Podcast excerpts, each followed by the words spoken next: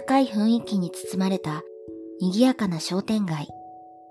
そこを少し抜けた先に、私がよく行くカラオケ店がある。その場所に一緒に入るのは、いつも決まって同じメンバーだ。優しくて綺麗なかな子と、大人っぽくて頼りになる陽介。そして、お調子者でいつも明るい和樹。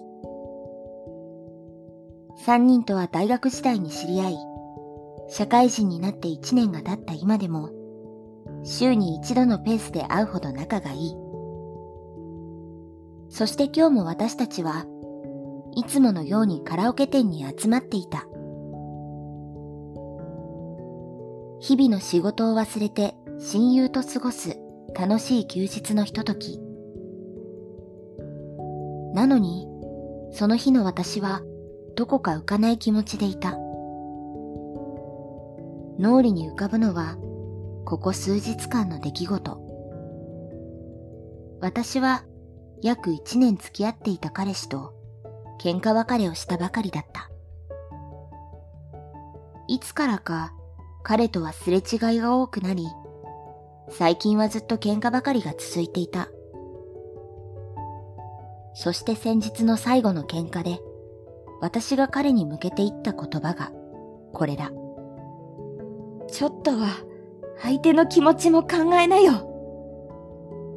私自身が自分のことで精一杯で相手の気持ちなんて考えていなかったというのに、彼と別れたことに未練があるわけではないが、自分の心の狭さと余裕のなさに嫌気がさして、それからずっと私の気持ちは沈みがちだった。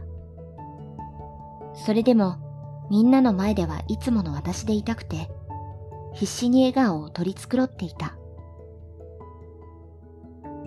カラオケが終わると、いつものように夕飯を食べる流れになった。どこ行く？ファミレスにする？えー、たまには他のところに行こうよ。陽介とかな子の会話を聞きながら、商店街をしばらく歩いていると、途中で和樹が足を止めた。ごめん、俺、体調悪いからやっぱ帰るわ。それぞれが心配して声をかけると、和樹は申し訳なさそうに顔の前で両手を合わせた。今度埋め合わせするから。そして私たちは少し話し合ってからそのまま解散することにした。家に帰り、しばらくくつろいでいると、和樹から電話の着信があった。なあ、今から飯行かない？えー、体調は？大丈夫なの？心配して聞き返すと、いつも通りの元気な声が返ってきた。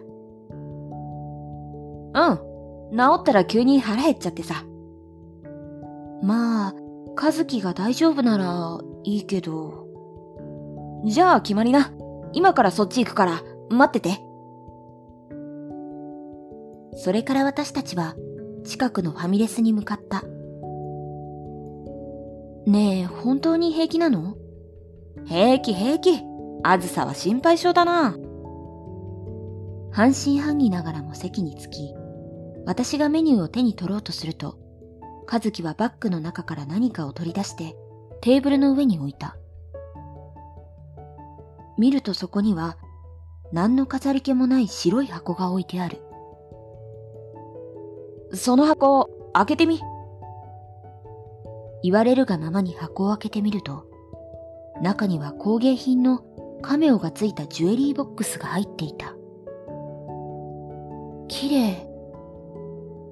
そっと箱から出し、蓋を開けてみると、中にあったゼンマイがゆっくりと回り始めた。あ、これ、オルゴールなんだ。少しすると、優しい音色が耳の奥へと流れ込んできた。その曲は4人でライブに行った時に聴いていた私が大好きな曲だった。曇りきっていたはずの私の心に優しい光がスーッと染み渡る。そんな感覚を覚えながら、自然と涙がこぼれ落ちていった。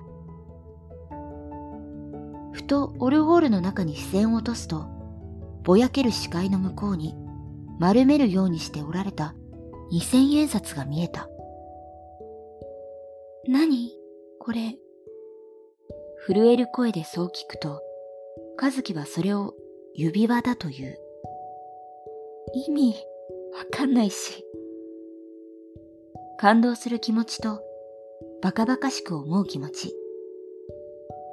それらが相まって、思わず泣きながら笑ってしまった。あずさには、いつも素でいてほしいからさ。俺らの前では無理すんなよ。何かあったら俺に言ってこいよ。いつだって笑わせてやるから。和樹の優しさが嬉しくて、その後も私の目からは止めどなく涙が溢れ続けた。そうして私は片手に収まるほどの小さなオルゴールを両手で抱えながら、抑えていた気持ちをすべて外に出し切った。後日、かな子と二人で食事をする機会があり、私はその時のことを話題に出した。するとかな子は納得したように、ああ、だからか、と言った。あの日、和樹に二千円札を持ってないかって聞かれてさ、私と陽介以外にもいろんな人に聞いて回ってたみたいだよ。あの二千円札にそんな経緯があったなんて思いもしなかった。でも、なんでわざわざ？二千円札はもともと製造枚数が少なく、最近ではほとんど目にする機会もない。私が不思議に思っていると、かな子は当たり前のように答えを返した。それほど、あんたのことが特別だってことでしょ翌週、いつものように4人で遊んだ後、私は和樹と2人になった。そして気持ちに整理がつかないまま、話を切り出した。ねえ、あの指輪ってさ、そのまま言葉を詰まらせていると、和樹は何かを察したようだった。ああ、バレちゃった？それから和樹は、あの時の思いを打ち明けてくれた。私のことをずっと好きでいてくれたこと。あの指輪には私を笑わせると同時に気持ちを表す意味があったこと。そして私の涙を見た時に自分は友達以上の存在ではないと気づいてしまったこと。だから気持ちを伝えるのをやめたんだ。まあ今こうしてバレちゃったけどさ。和樹は終始笑って話していたが、一つ一つの言葉に胸が締め付けられた。ごめん。思わずそう口にしようとしたが、先に和樹が口を開いた。でも勘違いすんなよ。これは俺が自分で決めたことだから。それに、なんていうか、あずさは俺の光だからさ。彼女じゃなくて、これからも光でいてほしいんだよ。そう言って笑う和樹の笑顔こそが、光のようだった。和樹の純粋で温かい気持ちに、私は元気と勇気をもらった。そして先ほど言いかけた言葉の代わりに、胸の中に溢れる気持ちを言葉にした。ありがとう。それからいくつもの季節が通り過ぎ、8年が経った今でも、優しいオルゴールの音色と笑ってしまうお札の指輪が私の大切な宝物だ。